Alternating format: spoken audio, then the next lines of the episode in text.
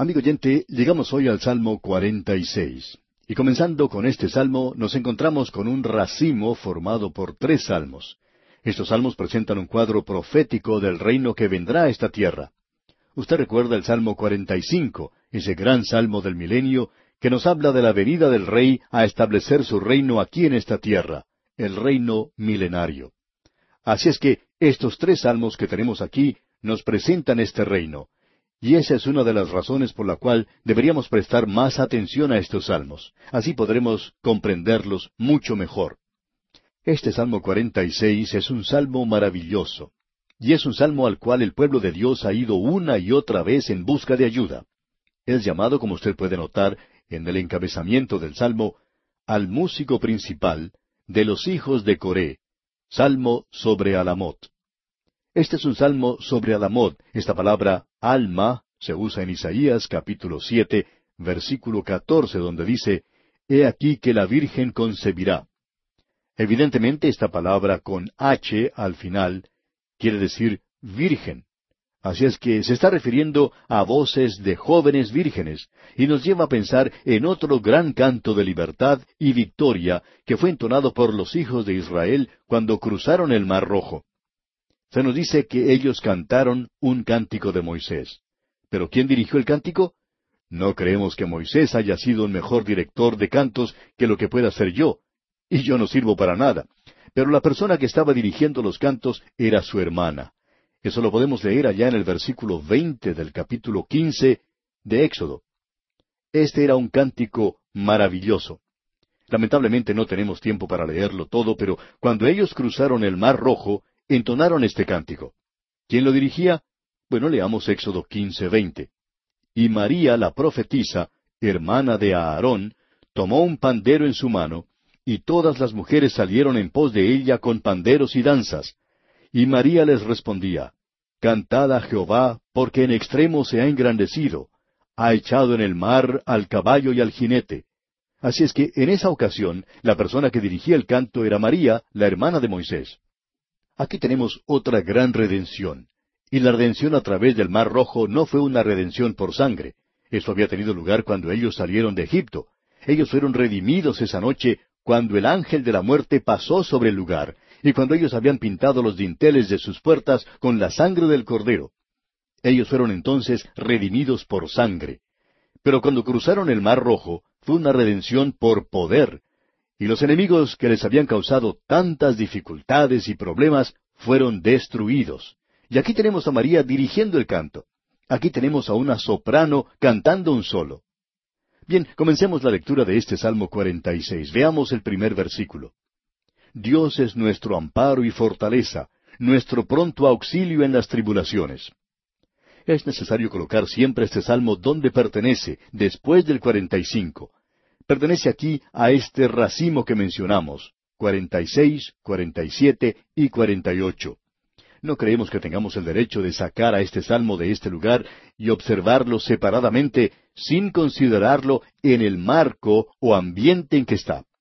No tenemos que hacer como un jovencito que citó malas escrituras en cierta ocasión. A él se le pidió que diera una definición de una mentira. ¿Qué es una mentira? El jovencito puso dos versículos juntos que no tenían nada que ver el uno con el otro, sin embargo, él los unió y dijo lo siguiente, Una mentira es una abominación al Señor, pero pronto auxilio en las tribulaciones. Como usted puede darse cuenta, amigo oyente, él había interpretado mal la escritura. Bueno, quizás nos sonreímos por lo que hizo, pero ¿qué opinamos de aquellas personas que sacan este salmo de donde se encuentra? Creemos que ambos son culpables de interpretar mal las escrituras. Pues bien, Aquí tenemos un solo maravilloso. No es una canción triste, es un coro de aleluya. No se trata de música rock, sino de aquellos que estaban sobre la roca. Y creemos que en los primeros tres versículos de este salmo encontramos la suficiencia de Dios. Y esta sección en la cual nos encontramos ahora es ciertamente algo maravilloso. Deberíamos quizá leer algunos versículos seguidos. Veamos los primeros tres versículos de este Salmo 46. Dios es nuestro amparo y fortaleza, nuestro pronto auxilio en las tribulaciones. Por tanto, no temeremos aunque la tierra sea removida y se traspasen los montes al corazón del mar, aunque bramen y se turben sus aguas, y tiemblen los montes a causa de su braveza. Esta es una declaración extraordinaria. Alguien puede decir, ¿cómo sabe usted si esto es cierto o no? Bien, yo digo, la Biblia dice así. Alguien viene y me dice, bueno, eso es una teoría y usted no sabe si es verdad o mentira. Bueno, amigo oyente, yo lo he comprobado. Y aquí se nos dice, Dios es nuestro amparo y fortaleza, nuestro pronto auxilio en las tribulaciones.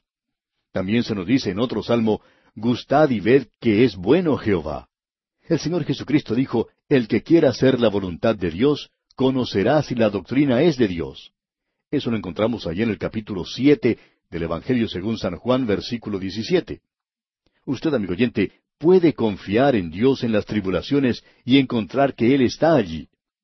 Hay creyentes que no aprenden a confiar en Dios en épocas de dificultades, y la razón para ello es que ellos no saben nada de la suficiencia de Dios.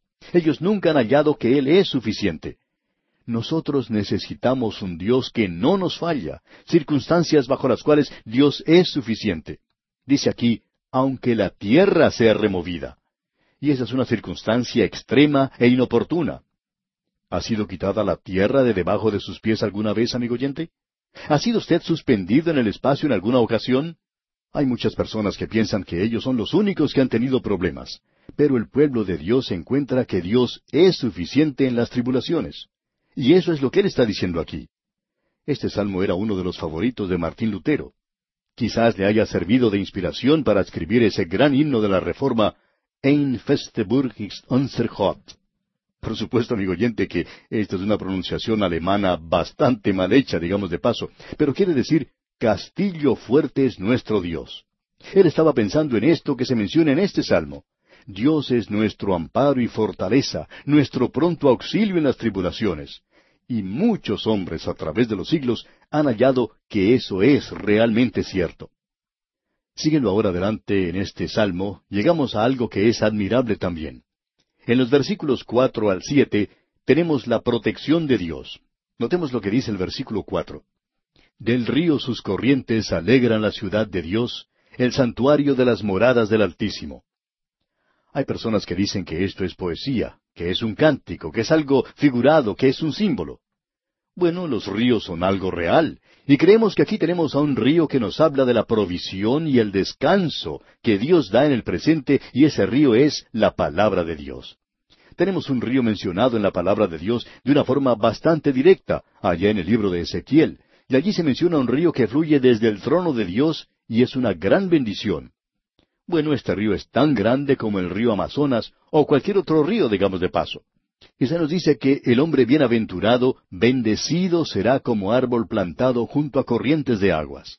Y más allá en la Nueva Jerusalén vemos que Él me mostró un río limpio de agua de vida, resplandeciente como cristal, que salía del trono de Dios y del Cordero. Esto lo encontramos allá en el libro de Apocalipsis, capítulo 22, versículo 1.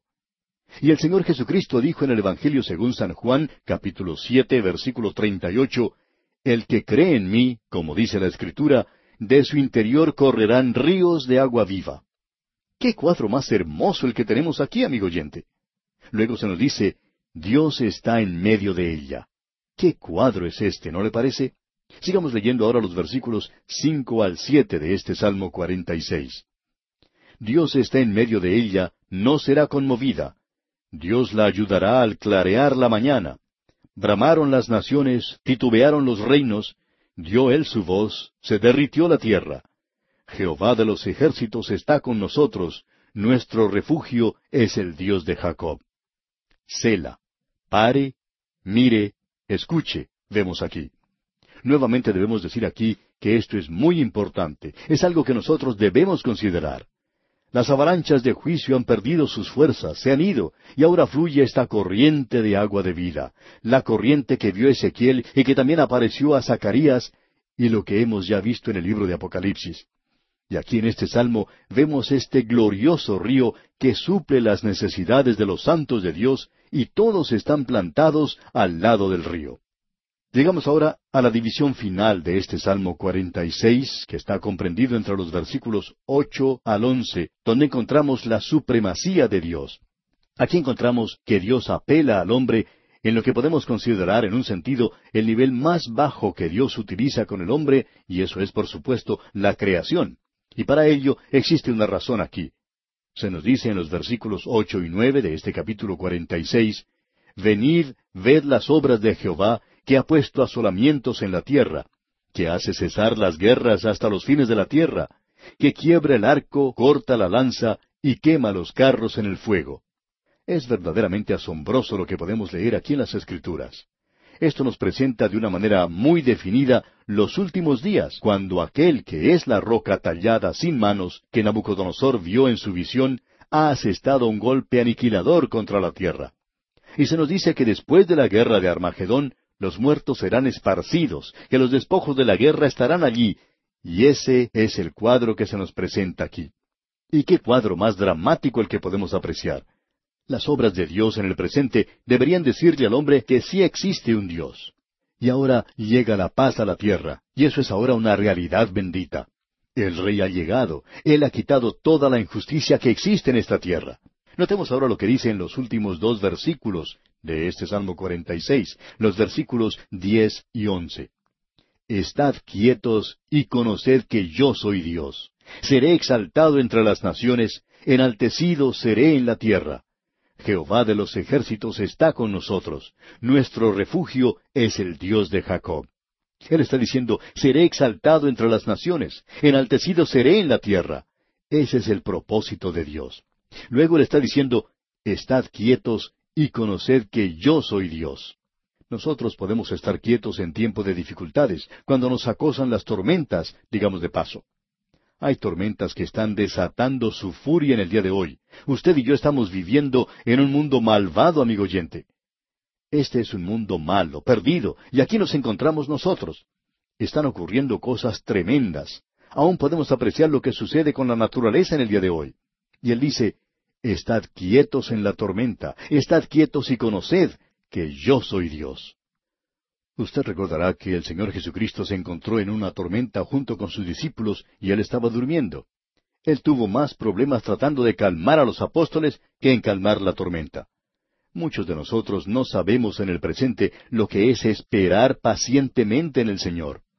Bien, Él será exaltado hoy y Él es llamado aquí el Dios de Jacob. Y eso, amigo oyente, cuadra con Él.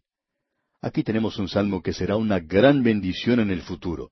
Llegará la oportunidad cuando será de una gran bendición, pero aún hoy es de mucho consuelo y bendición para el pueblo de Dios. Bien, llegamos ahora al Salmo 47, y este es un salmo milenario, y continúa alabando y adorando.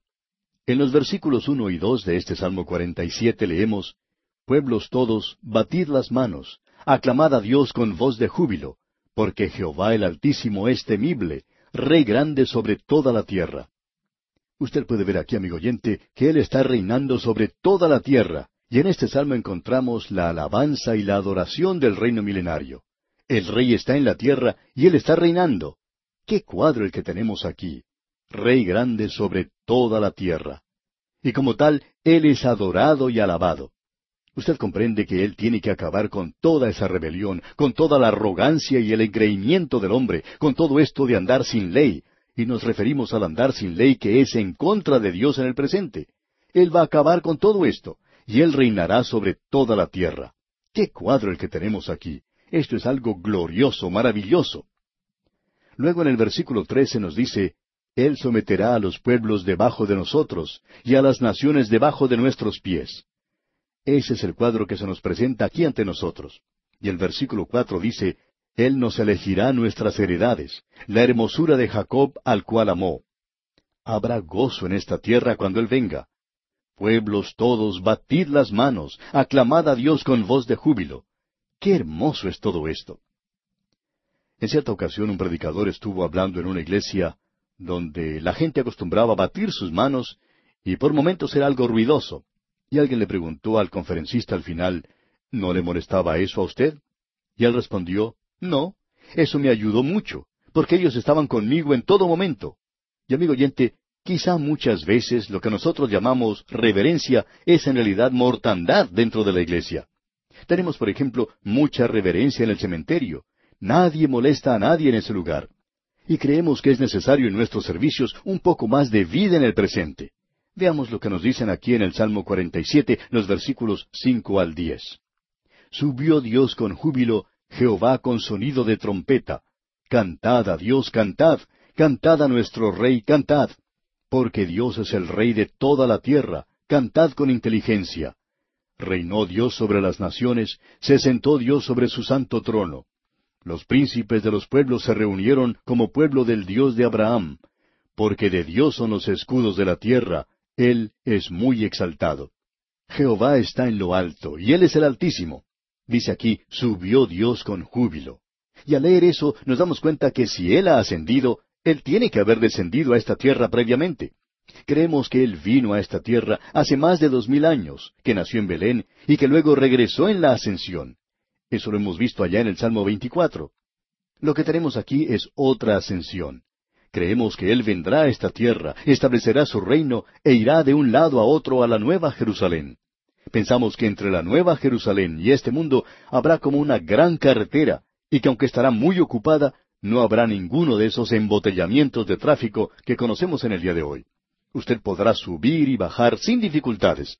Eso será algo fantástico, maravilloso, eso es lo que se nos dice aquí. Él descenderá y subirá en ciertas épocas durante el milenio y mostrará su gloria visible sobre este mundo. Este es un salmo glorioso, maravilloso. Se nos dice aquí que debemos entonar alabanzas a Él. Él es el Dios de Abraham. Hay una nación aquí en este mundo en el milenio y a través de toda la eternidad. Y llegamos ahora al Salmo 48. Y aquí tenemos otro salmo que pertenece a esta serie. Es un salmo milenario y celebra la victoria del Mesías. Permítanos leer los versículos uno al tres de este Salmo 48. Grande es Jehová y digno de ser en gran manera alabado en la ciudad de nuestro Dios, en su monte santo. Hermosa provincia, el gozo de toda la tierra, es el monte de Sión, a los lados del norte, la ciudad del gran rey. En sus palacios Dios es conocido por refugio interpretamos que cuando dice el monte de Sión, se está refiriendo al monte de Sión y cuando menciona la ciudad de Dios es su monte santo. Está hablando de Jerusalén. Aquí encontramos mención de los lados del norte. Esta es una expresión bastante interesante. Es evidente que habla de un camino de ascenso y descenso a este mundo. Y se nos dice de Satanás allá en Isaías capítulo 14, versículo 13, Tú que decías en tu corazón, subiré al cielo, en lo alto, junto a las estrellas de Dios, levantaré mi trono, y en el monte del testimonio me sentaré a los lados del norte. Y Satanás en realidad estaba esperando poder derrocar a Dios, podemos agregar aquí. Y aquí tenemos un conflicto que revela la última gran batalla que tendrá lugar aquí en esta tierra. Leamos ahora los versículos cuatro y cinco de este Salmo cuarenta y ocho. Porque he aquí los reyes de la tierra se reunieron, pasaron todos, y viéndola ellos así, se maravillaron, se turbaron, se apresuraron a huir. Creemos que esto tiene lugar en realidad después del milenio, cuando el diablo es liberado por un tiempo y Cristo actúa para expulsarlo a él para siempre de este universo. Ahora en el versículo ocho tenemos un gran coro de aleluya. Leamos ese versículo. Como lo oímos, así lo hemos visto, en la ciudad de Jehová de los ejércitos, en la ciudad de nuestro Dios, la afirmará Dios para siempre. Esta sección es realmente maravillosa. Esperamos que usted la pueda leer para su propia instrucción. Esta gente lo había oído, lo había leído de sus profetas, y ahora, al haber oído, ellos están observando el cumplimiento literal de todo esto. Y esa es la liberación que Dios les había prometido a ellos a través de los siglos, y ahora se ha realizado. Este es un salmo glorioso, maravilloso, y tiene mucho significado para nosotros en el presente. Y aquí, amigo oyente, vamos a detenernos por hoy. Dios mediante, en nuestro próximo programa entraremos a considerar el Salmo 49. Y mientras llegamos a este Salmo, le sugerimos que usted lo lea y se familiarice con esta porción bíblica para que esté así preparado para nuestro próximo estudio.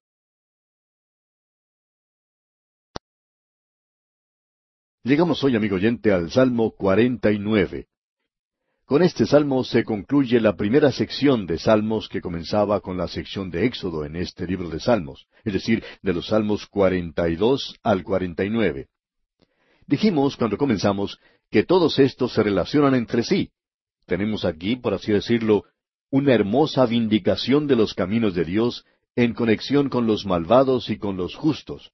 Y hemos visto que Dios guía a su pueblo que está apartado de Él a salir de la tierra, cómo Él determina traerlos de regreso y aun cómo los va a cuidar durante el tiempo de gran dificultad, de la misma manera como los sacó de la tierra de Egipto cuando estaban bajo el dictador en ese lugar. Esta es una sección muy admirable. Este es un salmo que contrasta las formas, los caminos de Dios en conexión con los malvados y los justos. Es un salmo que no tiende a filosofar acerca de eh, la incertidumbre de las riquezas, de la brevedad de la vida y cosas por el estilo, sino que nos da más bien un gran mensaje. No es simplemente una dulce disertación que nos pide que soportemos bravíamente todos nuestros sufrimientos y peligros, diciéndonos que la virtud es su propia recompensa y que la justicia triunfará al final. Ese pensamiento no existe aquí para nada nos muestra aquí no sólo la vanidad de las riquezas, sino el fin de aquellos que se jactan en las riquezas. Quizá este salmo le parezca un poquito revolucionario, según la forma de pensar del día de hoy, pero creemos que es un salmo que debería ser considerado especialmente en esta época. Permítame ahora leer los primeros cuatro versículos de este Salmo 49, y los leeremos juntos para formarnos una idea mejor. Primeros cuatro versículos del Salmo 49. Oíd esto, pueblos todos, escuchad habitantes todos del mundo, así los plebeyos como los nobles, el rico y el pobre juntamente. Mi boca hablará sabiduría, y el pensamiento de mi corazón inteligencia. Inclinaré al proverbio mi oído, declararé con el arpa mi enigma. Lo que él está por hacer aquí, y en realidad en el salmo siguiente también, es hacer un llamado a sus predicadores para que oigan. Vamos a ver eso nuevamente cuando lleguemos al primer capítulo del libro de Isaías. Ya lo hemos observado cuando estudiábamos el libro de Deuteronomio. Usted recordará entonces que cuando el Señor estaba listo para colocar a esta gente en su tierra, Él llamó al cielo y a la tierra como testigos de que Él los estaba colocando a ellos en esa tierra. No solo que estaba haciendo eso, sino de las condiciones en las cuales ellos iban a esa tierra y se lo presentó a ellos en la forma de un cántico allá en el capítulo treinta y dos del libro de Deuteronomio. Usted tiene allí un cántico de Moisés que dice en su primer versículo, Escuchad, cielos, y hablaré, y oiga la tierra los dichos de mi boca. O sea que Dios estaba llamando a los cielos y a la tierra como testigos de la condición en que Él los estaba colocando en esa tierra. Luego, muchos años más tarde, en realidad vamos a ver lo que ocurre unos ochocientos años después, Dios está listo a sacarlos de esa tierra. Y allá en el libro de Isaías Él dice, Oíd cielos y escucha tú, tierra. Lo que estoy haciendo es hecho en justicia y equidad. Eso es lo que ocurrió cuando Él los exilió de su tierra. Ahora, aquí en este salmo tenemos otra llamada, y la llamada es para oír algo que estamos seguros puede estar perturbando a muchos de nosotros en la actualidad. Nos estamos preguntando acerca de esto en el día de hoy, y lo que tenemos aquí es la pregunta que se hace allá en el versículo cinco. Debemos decir que esta sección aquí comienza con la pregunta, y aquí está en el versículo cinco. Leamos este versículo. ¿Por qué he de temer en los días de adversidad, cuando la iniquidad de mis opresores me rodeare? Aquí se nos presenta una pregunta y uno no sabe quién está haciendo esa pregunta. ¿Es el escritor de este salmo quien está haciendo esa pregunta? Los hijos de Coré son los escritores. ¿Son ellos entonces los que están preguntando? ¿O es una cuestión que está en la boca de los ricos que tienen confianza en sí mismos? ¿O es una cuestión que se presenta por los justos, los que sufren injustamente a manos del malvado, o aquellos que tienen necesidad en el presente? Uno puede observar la prosperidad que gozan los ricos en el presente. Debo decir que yo era un muchacho pobre, y la única diferencia que existe hoy es que soy un hombre pobre, pero realmente era pobre y debo confesar que siempre miraba a los ricos con un poco de recelo o sospecha. Y bueno, sé que no lo debería hacer, pero lo hacía. Siempre tengo dudas acerca de sus motivos. Pero en fin, creemos que este es un salmo que realmente pone el dedo en la llaga para con los ricos. ¿Qué podemos decir acerca de los ricos en el presente? ¿Qué va a ocurrir con ellos? ¿Por qué permite Dios que haya ricos en el presente? Ellos tienen las cosas tan fáciles y parecen no tener los mismos problemas que tienen las otras personas. Hay una cierta camarilla en cada uno de los países formada por los ricos, los que tienen influencia, y cuando llegan las elecciones siempre se acercan a conversar con uno y nos dicen lo bueno, lo maravilloso que somos, lo inteligentes y lo amables que somos, y por supuesto lo que están buscando es que votemos por su candidato. Pensamos que este es un círculo tan pequeño que hay muy pocos de los oyentes que pueden saber algo de ellos. Siempre existe esa duda en nuestras mentes. ¿Por qué permite Dios que ellos, aparentemente, se salgan con la suya en tantas cosas en el presente? ¿Por qué no hace Dios algo en cuanto a esto? Pues bien, sigamos adelante en este salmo y leamos algo más. Vamos a ver los versículos seis y siete de este salmo cuarenta y nueve. Los que confían en sus bienes y de la muchedumbre de sus riquezas se jactan, ninguno de ellos podrá en manera alguna redimir al hermano, ni dar a Dios su rescate. Lo importante de notar aquí es que no importa cuán rica sea una persona, esa persona nunca podrá comprar su salvación. Nosotros los pobres vamos al mismo lugar que van los ricos, y lo podemos conseguir al mismo precio que ellos, es decir, que la salvación no nos cuesta nada. El apóstol Pablo, allá en su epístola a los Romanos capítulo cuatro versículo cinco, dice, Mas al que no obra, sino cree en aquel que justifica al impío, su fe le es contada por justicia. Así es que yo, amigo oyente, que soy pobre, yo que no tengo nada, voy al mismo lugar donde va el rico, porque él tampoco puede comprarlo. Así que él estará en el mismo nivel en el cual me encuentro yo. Él está excluido de las riquezas y está excluido de la redención simplemente porque tiene riquezas. Es decir, él se engaña a sí mismo en creer que puede comprar o que puede hacer algo o dar algo y que por ese medio él puede ser salvo, porque de esa manera nunca logrará ser salvo. Tenemos ahora algo que se ha puesto en paréntesis en el versículo ocho. Esto es interesante. Leamos el versículo ocho. Porque la redención de su vida es de gran precio y no se logrará jamás no tienen el dinero suficiente para comprar su salvación. No hay nadie que tenga lo suficiente como para poder comprar salvación. Y en el versículo nueve leemos, para que viva en adelante para siempre y nunca vea corrupción.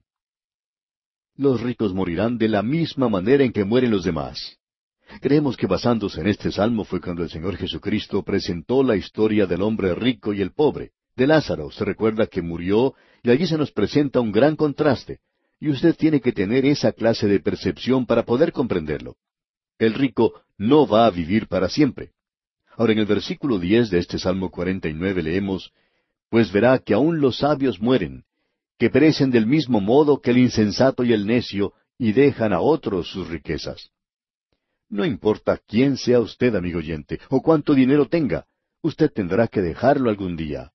Usted puede tomar todo lo que quiere, lo puede poner en el banco, lo puede poner en una caja fuerte, lo puede enterrar en algún lugar secreto en el campo, y puede decir, esto es mío, nadie me lo puede quitar. ¿Y sabe una cosa? Puede que usted tenga razón, nadie se lo puede quitar.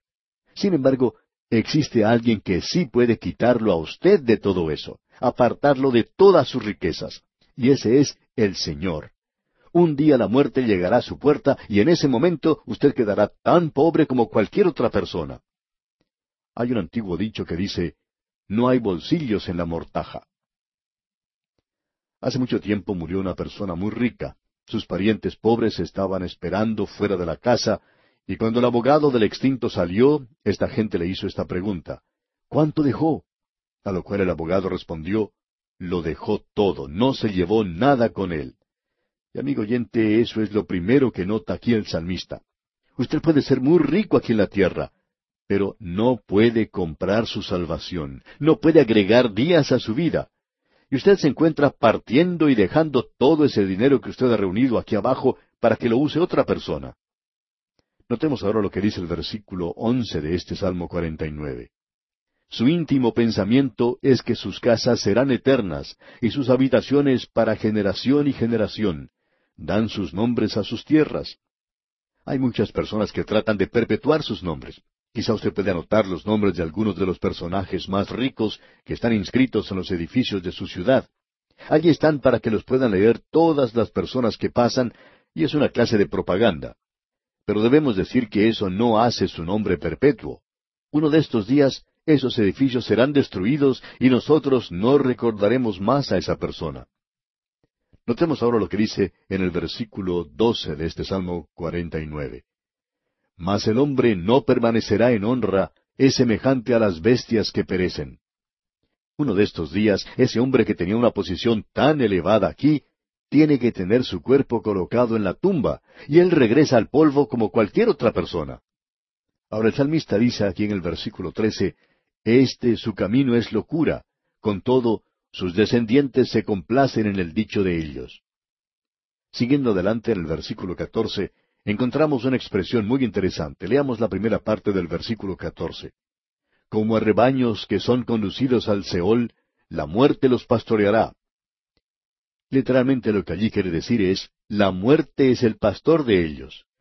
¿Y qué contraste encontramos aquí con lo que David había expresado, Jehová es mi pastor? Él está vivo, debemos decir de paso. Recuerde usted que la Escritura dice, el que tiene al Hijo, tiene la vida. Pero el otro pastor, el pastor falso, es muerte. La muerte es el pastor de ellos. La muerte se alimentará de ellos. Eso sí que es interesante. El pastor debería alimentar a las ovejas, pero aquí el pastor es quien se está comiendo sus ovejas. Ahora en la segunda parte del versículo catorce leemos, Y los rectos se enseñorearán de ellos por la mañana, se consumirá su buen parecer, y el Seol será su morada. Una persona puede gastar prácticamente una fortuna en un salón de belleza tratando de hacerse más hermosa. Pero amigo oyente, cuando usted puede mirar dentro de una tumba, después que han pasado algunos años, lo que uno ve allí adentro no es muy lindo. No es algo que uno quiera contemplar muy a menudo. La muerte no es algo muy hermoso. Y el versículo quince continúa diciendo, Pero Dios redimirá mi vida del poder del Seol, porque Él me tomará consigo.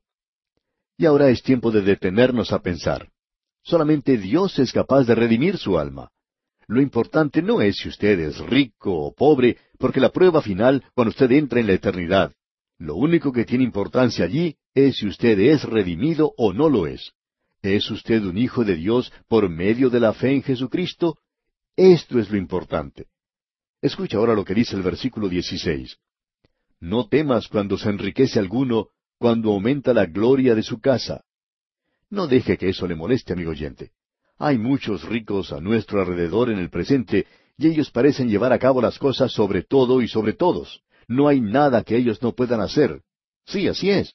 No queremos tratar de tapar esto, ni tampoco el evitar decir las cosas como son. Parece que ellos siempre están saliéndose con la suya. En el día de hoy, amigo oyente, los pobres no están recibiendo lo que merecen en este mundo. Es por eso que yo he echado mi suerte con el Señor Jesús, y debo decir que tengo varias razones para eso. Una de ellas es que dice que Él va a juzgar a los pobres y a los justos, y sé que voy a recibir un justo juicio de parte de Él algún día. Este es un salmo magnífico. Veamos lo que dicen ahora los versículos 17 hasta el 20 de este salmo 49. Porque cuando muera no llevará nada, ni descenderá tras él su gloria, aunque mientras viva llame dichosa su alma y sea loado cuando prospere, entrará en la generación de sus padres y nunca más verá la luz. El hombre que está en honra y no entiende, semejante es a las bestias que perecen. Este versículo es interesante. Oímos mucho hablar en la actualidad que el hombre ha evolucionado de las bestias o de los animales. Y en realidad la Biblia enseña lo contrario. Dios ha creado al hombre y lo ha creado a su imagen. El hombre cayó y como resultado el hombre puede vivir en la actualidad separado de Dios como un animal, y es como el animal cuando muere.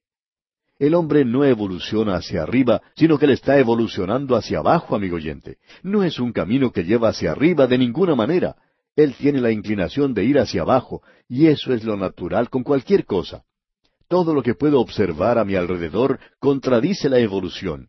Nada va hacia arriba por sí mismo, todo gravita hacia abajo. La ley de gravedad en el mundo físico siempre hace que las cosas desciendan. Esta ley de gravedad en el mundo físico hace que todo vaya hacia abajo. Y en el mundo moral del presente existe una ley de gravedad moral que es en realidad inmoralidad. Hace que el hombre descienda. Y así llegamos ahora al Salmo 50, que es un salmo de Asaf. Asaf era un músico, podemos decir de paso, era uno de los tres grandes directores de música que estaban en el templo. Los tres se llamaban Emán, Asaf y Etán. Este es un gran salmo el que tenemos ante nosotros. Es un salmo de juicio.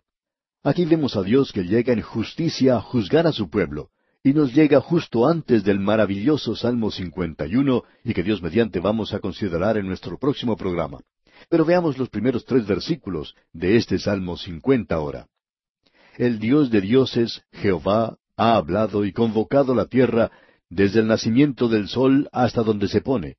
De Sión, perfección de hermosura, Dios ha resplandecido. Vendrá nuestro Dios y no callará, fuego consumirá delante de él, y tempestad poderosa le rodeará. Este es un salmo magnífico, y en su introducción tenemos que el Dios poderoso viene.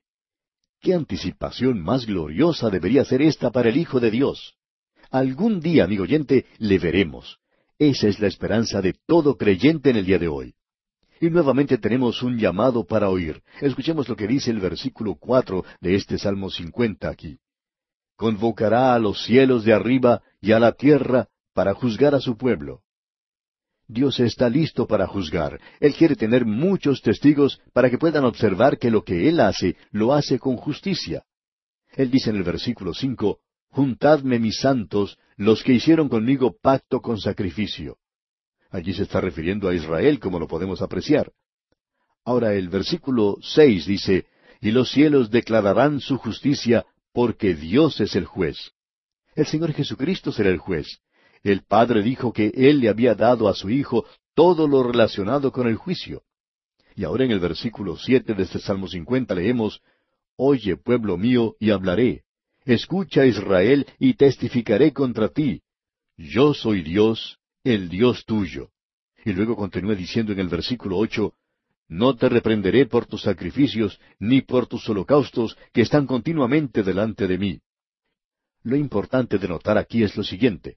Si usted hubiera estado en Jerusalén en esa época, más adelante, cuando el templo había sido construido, usted hubiera hecho la pregunta o hubiera dicho, Señor, tú estás criticando a esta gente. Ellos siempre han asistido a los servicios de los domingos por la noche, siempre han estado presentes en los servicios de los miércoles por la noche, siempre estaban presentes. Esta gente es más activa que las hormigas aquí en el templo y te están sirviendo todo el tiempo. Bien, así es. Pero el ir a la iglesia no es lo más importante. Creemos que es importante, pero no tiene nada que ver con la relación personal del individuo con Dios. Es mejor que usted establezca esa relación a través del Señor Jesucristo, y luego entonces sí querrá ir a la iglesia. Notemos ahora lo que dicen los versículos ocho al diez de este Salmo cincuenta. No te reprenderé por tus sacrificios, ni por tus holocaustos que están continuamente delante de mí.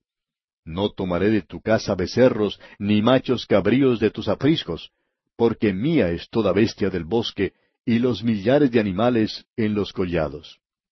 Y Dios está diciendo, ¿creen ustedes que me estaban dando algo a mí realmente cuando presentaban esos sacrificios?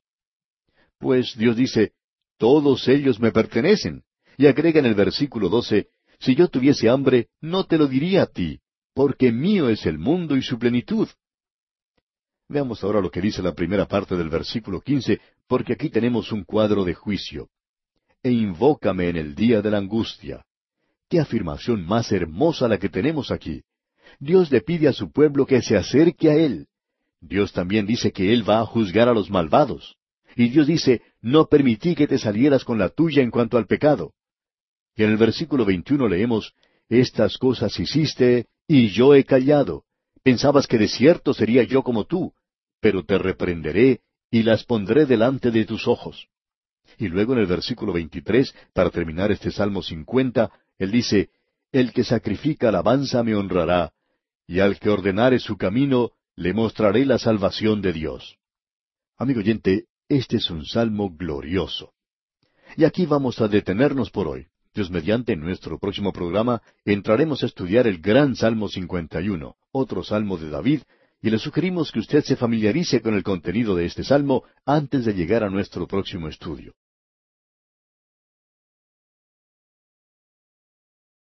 Vamos a considerar hoy lo que dice el Salmo 51. Y debemos destacar al principio que la nota que encabeza este salmo no es algo que fue agregado más tarde por alguna otra persona. Estas son parte del texto original, y este salmo tiene una inscripción a manera de título, como algunos otros la tienen también. Se explica a sí misma, y creemos que es importante para el entendimiento de este salmo. Permítame leerla. Dice, Al músico principal, salmo de David, cuando después que se llegó a Betsabé, vino a él Natán el profeta. Ahora no solo pensamos que eso se explica por sí mismo, sino que es bien claro y es una referencia a la gran mancha en la vida de David. No es nuestra intención en el día de hoy entrar en los detalles del pecado de David. Creemos que es suficiente decir que él quebrantó dos de los diez mandamientos, el séptimo mandamiento que dice, no cometerás adulterio. Él hizo eso con Betsabé, la esposa de Urías Eteo. Y luego él también quebrantó el sexto mandamiento que dice, no matarás. Aunque él no mató personalmente a Urías, fue él quien lo hizo poner al frente de la batalla para que fuera muerto. Esa fue una acción muy cobarde, por cierto, de parte de David. Luego, después de este terrible incidente, David no hace ninguna cosa, no dijo nada. Y aquellos que sabían lo que había pasado, estamos seguros que había muchos que se habían dado cuenta de lo ocurrido, hicieron lo mismo que él. Ellos se mantuvieron callados, y realmente esto no era nada extraño. Esto era lo que ocurría en todas partes, en Egipto, o en Babilonia, o en Edom, o en Moab, y más adelante en los reinos del mundo, y aun en las grandes capitales de nuestras naciones. Se nos dice que esto ocurre en todas partes. Sin embargo, esto era algo diferente en el día de David. Él era el hombre de Dios, y el hombre de Dios no puede salirse con la suya en cosas como esta. Pero cuando uno coloca a David con los demás, él no aparece tan malo como algunas personas opinan, porque eso era bastante común en aquel día. Era un pecado, y en el día de hoy también lo es, por supuesto. Usted ya se habrá dado cuenta que si usted ata juntas un manojo de varas que están un poco torcidas, ellas mismas se ayudan unas a otras a hacerse más derechas. Y cuando uno coloca a David junto con los demás, él no parece tan malo. Pero ya que él era el hombre de Dios, lo que él hizo era tan negro como la misma tinta. Y es algo tan feo como el mismo infierno lo que él realizó. Y tememos que aun en los círculos cristianos del presente, lo único que sucede es el mirarse el uno al otro y nada más. Pero esto es un pecado a los ojos de Dios. Y parecería que David se habría salido con la suya, pero él nos dice que no fue así. Ya hemos leído el Salmo 32, el cual no era un salmo penitencial como lo es este. Este era un salmo de instrucción en el cual David saca una lección de lo que había ocurrido y nos presenta su experiencia. Y dice en el Salmo 32, versículos tres y cuatro, Mientras callé, se envejecieron mis huesos en mi gemir todo el día, porque de día y de noche se agravó sobre mí tu mano, se volvió mi verdor en sequedades de verano. David se había quedado callado y parecería que nada le iba a suceder, pero no fue así.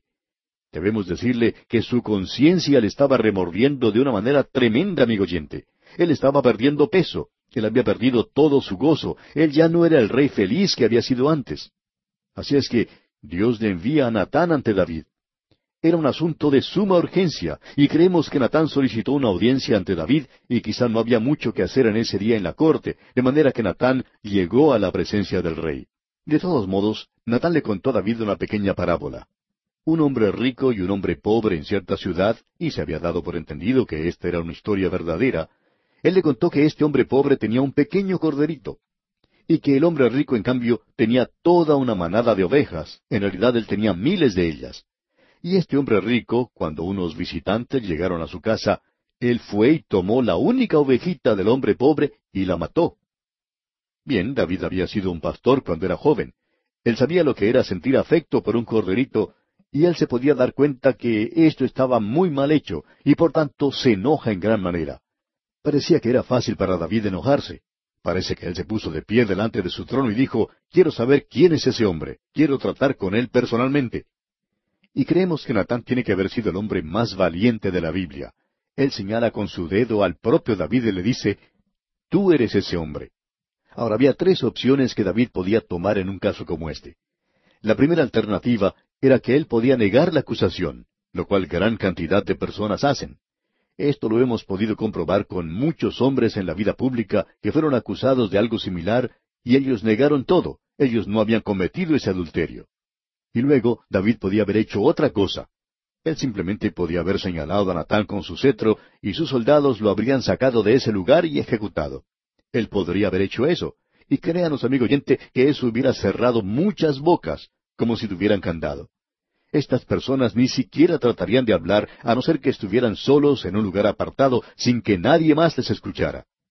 Ahora, la tercera alternativa que David podía tomar era la de admitir la acusación. Así es que él sigue este último paso. Él confesó su pecado. Él no pudo salirse con la suya. Escuche lo que dice allá en el segundo libro de Samuel, capítulo 12, versículo 13.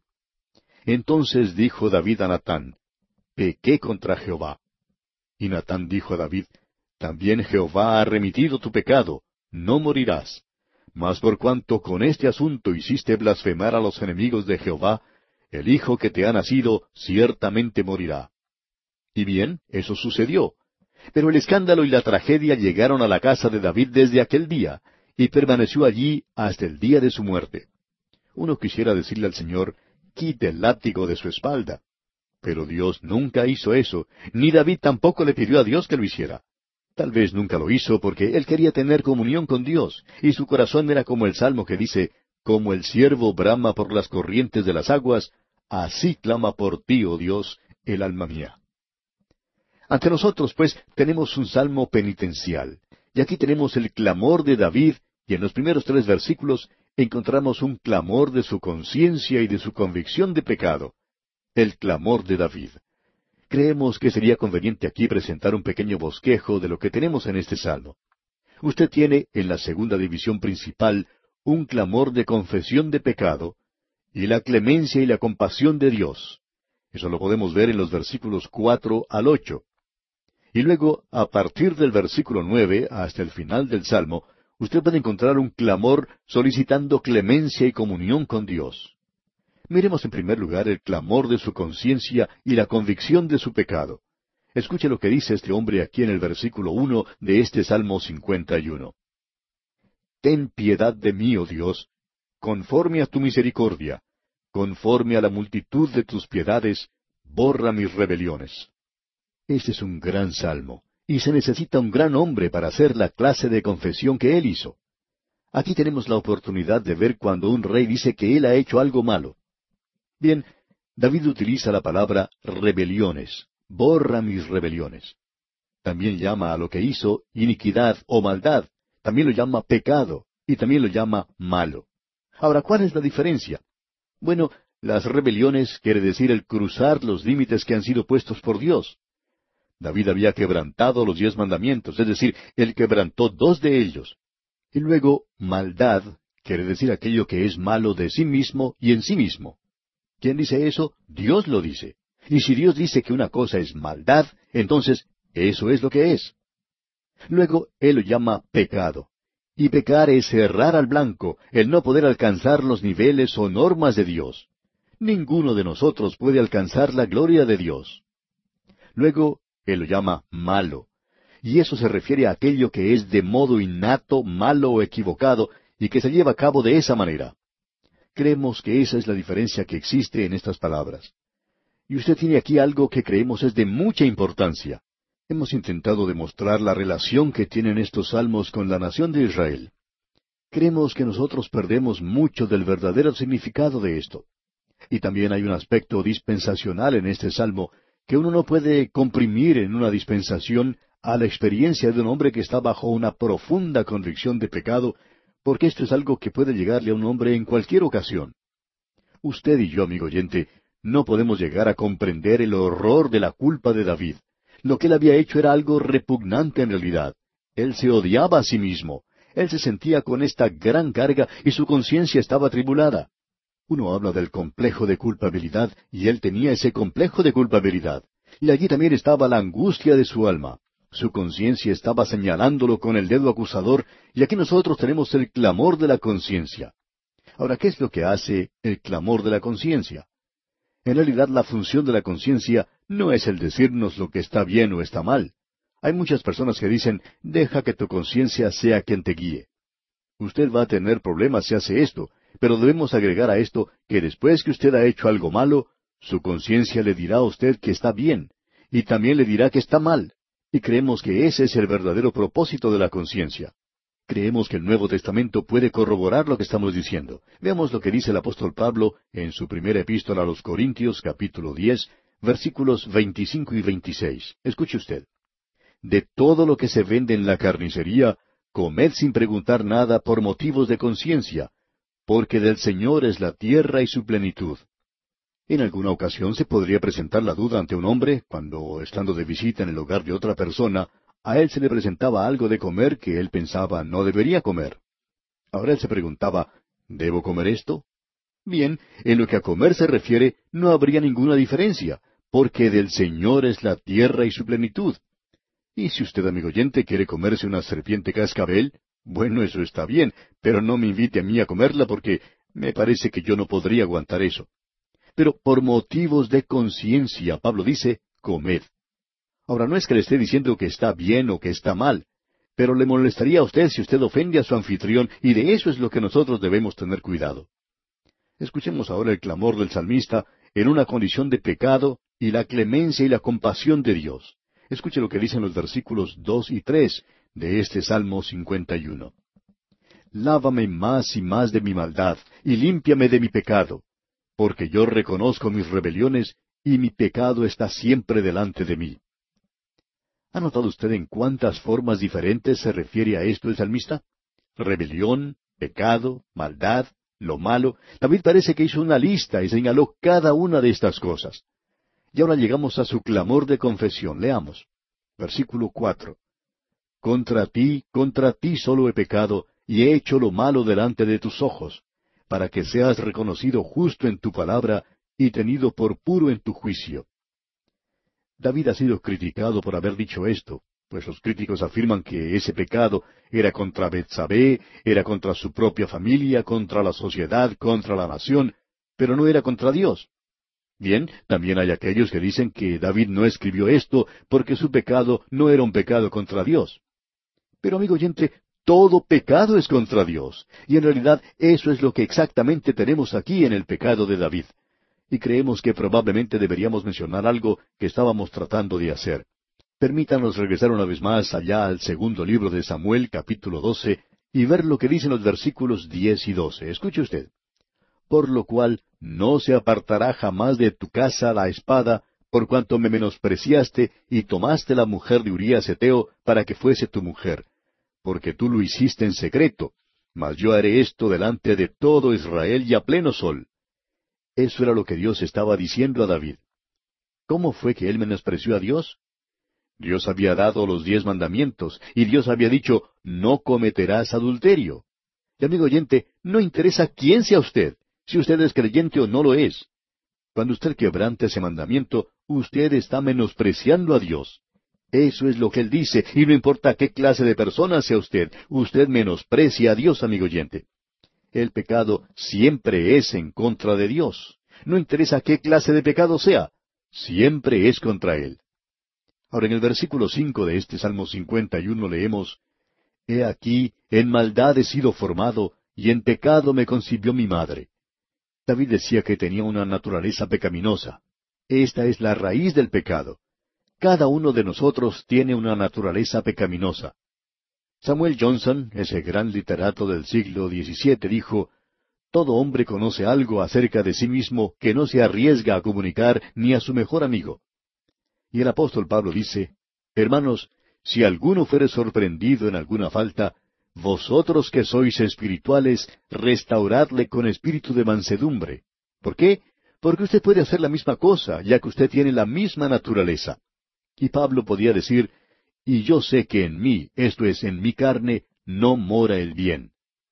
Se nos dice que cuando uno está viajando por lugares donde hay mucha nieve y el frío es intenso, que uno debe moverse continuamente porque uno puede llegar a perder toda clase de sensibilidad en cuanto al frío y uno puede simplemente morir al dormirse. Y hay muchas personas que están sentadas así en las iglesias en estos días, que están congelados hasta la muerte en pecados. Ellos están diciendo, todo está bien. Pero no todo está bien, amigo oyente. Este es un salmo maravilloso. Leamos ahora los versículos seis y siete de este Salmo 51. He aquí, tú amas la verdad en lo íntimo, y en lo secreto me has hecho comprender sabiduría. Purifícame con hisopo y seré limpio, lávame y seré más blanco que la nieve. Hay personas que dicen que David fue perdonado porque él confesó. Bien, eso es solo parte de la historia. Él confesó, sí, pero eso no es ni la mitad de todo lo que tenía que haber hecho. Y nosotros leemos allá en el segundo libro de Samuel, capítulos doce y trece. Entonces dijo David a Natán, Pequé contra Jehová. Y Natán dijo a David, También Jehová ha redimido tu pecado. No morirás. Nos preguntamos entonces, ¿cómo quita el pecado Dios? Bien, aquí tenemos que Él perdona la maldad. Eso lo leemos en el capítulo catorce del libro de Números, versículo dieciocho. Dice allí, Jehová, tardo para la ira y grande en misericordia, que perdona la iniquidad y la rebelión, aunque de ningún modo tendrá por inocente al culpable. ¿Cómo es que lo hace entonces? Lo hace, amigo oyente, porque Él dio a su Hijo para que muriera por nosotros. Esa es la única manera en que Dios puede perdonar el pecado. Bien, la palabra hisopo se había utilizado tres veces en las Escrituras, en sacrificios de purificación. En Éxodo capítulo 12, versículo 22, se menciona el hisopo para untar con la sangre el dintel y los dos postes de la puerta, y eso era durante la Pascua. En Levítico capítulo 14, versículo 6, se utiliza en la purificación de un leproso, y en Números capítulo 19, versículo 6, en el sacrificio de una vaca alazana. El hisopo es algo interesante. Es en un hisopo, por ejemplo, donde crece la penicilina. Es interesante. El pecador, por medio de la fe, aplica la sangre de Cristo y esto purifica. Y esto se utilizaba para untar o aplicar la sangre en el Antiguo Testamento. Nos habla de la cruz. Jesús podía decir sobre la cruz, Dios mío, Dios mío, ¿por qué me has desamparado? Y la razón por la cual él dijo eso era para que Dios pudiera perdonar su pecado y el mío, amigo oyente. Al que no conoció pecado, por nosotros lo hizo pecado, para que nosotros fuésemos hechos justicia de Dios en él. Él fue entregado por nuestras ofensas y resucitado para nuestra justificación. El apóstol Pablo en su carta a los Efesios capítulo uno versículo siete dice, en quien tenemos redención por su sangre, el perdón de pecados. Ahora, en el resto de este Salmo 51 tenemos la purificación y la comunión, y eso es algo maravilloso. Leamos los versículos nueve y diez de este Salmo 51. Esconde tu rostro de mis pecados y borra todas mis maldades. Crea en mí, oh Dios, un corazón limpio y renueva un espíritu recto dentro de mí. Eso me gusta mucho. Dios quiere crear un corazón limpio. Y lo que David está pidiendo aquí es un trasplante de corazón. Y eso de crear quiere decir crear de la nada. En otras palabras, quiere decir que no hay nada en nosotros que Dios pueda utilizar. A veces hemos utilizado la siguiente expresión, entregue a Dios su corazón. Bien, Él quiere darle a usted un nuevo corazón. Él no quiere ese corazón viejo, sucio, inmundo que nosotros tenemos. Él quiere darnos un nuevo corazón y nosotros somos su creación, creados en Cristo Jesús, y eso es muy importante para las buenas obras. Leamos una vez más el versículo diez y también el versículo once que dicen, Crea en mí, oh Dios, un corazón limpio, y renueva un espíritu recto dentro de mí. No me eches de delante de ti, y no quites de mí tu Santo Espíritu. David había contristado al Espíritu Santo, y en algo así el Espíritu Santo podría ser quitado. Pero se nos dice, no contristéis al Espíritu Santo de Dios, con el cual fuisteis sellados para el día de la redención. Eso lo dice el apóstol Pablo en su carta a los Efesios, capítulo cuatro, versículo treinta. Un hijo de Dios nunca pierde el Espíritu Santo, pero uno lo puede contristar. Y eso es lo que David había hecho. Y en aquel día el Espíritu de Dios podía ser quitado. Luego en el versículo doce del Salmo 51 dice, Vuélveme el gozo de tu salvación y espíritu noble me sustente. David perdió el gozo de la salvación. Él quería estar nuevamente en la voluntad de Dios. Y leemos en el versículo trece, Entonces enseñaré a los transgresores tus caminos, y los pecadores se convertirán a ti. Creemos que muchos han llegado a Dios a causa de este maravilloso, hermoso salmo. David dice luego en el versículo catorce, Líbrame de homicidios, oh Dios, Dios de mi salvación, cantará mi lengua tu justicia. David había perdido el gozo, pero él no había perdido su salvación. Él quería ser capaz de poder alabar a Dios. Y leemos luego en el versículo quince, Señor, abre mis labios y publicará mi boca tu alabanza. Él quería agradar a Dios. Notemos ahora el versículo diecinueve, el versículo final de este Salmo 51. Entonces te agradarán los sacrificios de justicia, el holocausto u ofrenda del todo quemada. Entonces ofrecerán becerros sobre tu altar. Usted debe notar aquí que es posible asistir a la iglesia sin confesar los pecados. Usted puede ser miembro de la iglesia por años. Pero ¿ha llorado usted alguna vez, amigo oyente, por sus pecados? ¿Siente usted que ha pecado contra Dios alguna vez? Si usted se siente de esa manera, amigo oyente, entonces Él podrá purificarle. La palabra de Dios nos dice que si confesamos nuestros pecados, Él es fiel y justo para perdonar nuestros pecados y limpiarnos de toda maldad. ¡Qué glorioso, amigo oyente! Este es un salmo tremendo. Y aquí nos detenemos por hoy, pero Dios mediante retornaremos en nuestro próximo programa en la continuación de este estudio.